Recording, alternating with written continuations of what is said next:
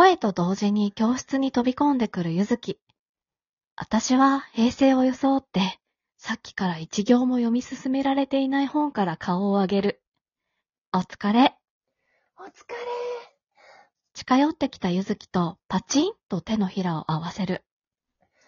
りっちゃんは早かったんだね。悪いね、待たせちゃって。テスト前なのに。そんなに待ってないってば。言いながら帰り支度を始める。捕まった？コートに袖を通しながら聞く。うん、どうにか？他の子はどうなんだろう？あ、LINE 見てない？全員から完了報告来てたよ。りっちゃんが最初で、私が最後。言いながらスマホをもう一度確認するゆずき。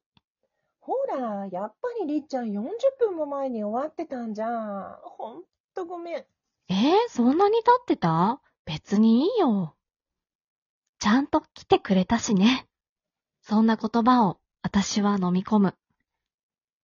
私とゆずきは野球部のマネージャー。バレンタインデーを控えた金曜の今日、マネージャー一同で手分けして部員たちに義理チョコを配るミッションを無事終えたところ、練習があれば楽なんだけど、毎年この時期はテスト前で部活がないのよね。なんかあった？そう聞いたのは、学校を出てしばらく歩いてからのこと。本当ならばすぐにでも話すところだけど、やっぱり校舎の中じゃ誰がいるかわからないしね。どちらからともなく、詳しい話は後でってことになっていた。それがさ、聞いてよ。最後の一人がなかなか見つかんないと思ったらさ、一年の子に呼び出されて、本命チョコ渡されてんの。え？誰？吉井さん。相手は、佐伯。え？ー、マジで？ねえ。でもなんかあいつ、一年には人気らしいよ。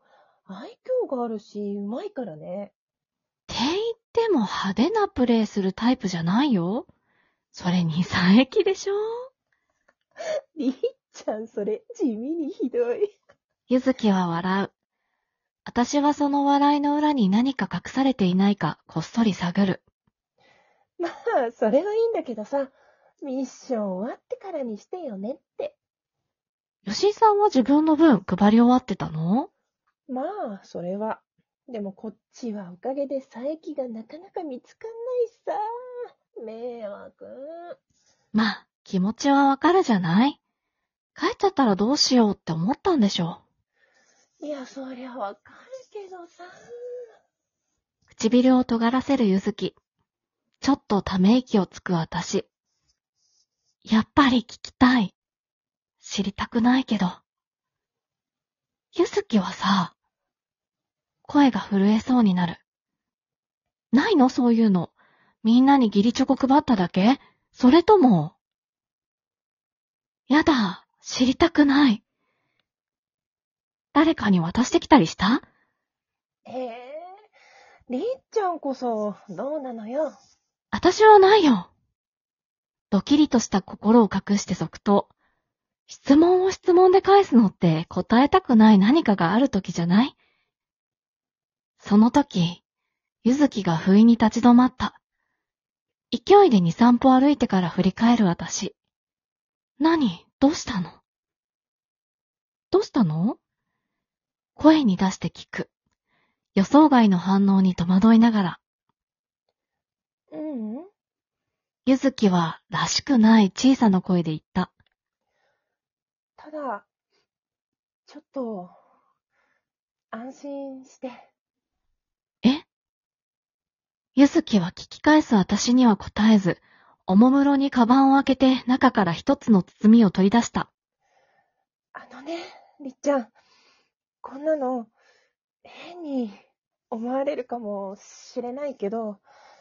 まさか。慌てて自分もカバンの中を探る。あった待って待って待って。ゆずき、あの、これ、あたしも。目を丸く見開くゆずき。涙がこぼれる。そう。ほんと。これ、私から。うんこっちは、私から。お互いの包みを交換する。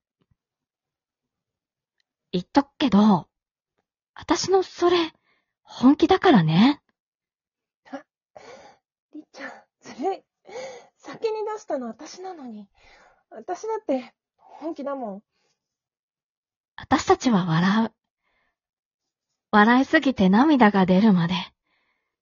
そして、それが収まった後、お互いの目を見つめ合って、同時に言う、大好きだよ。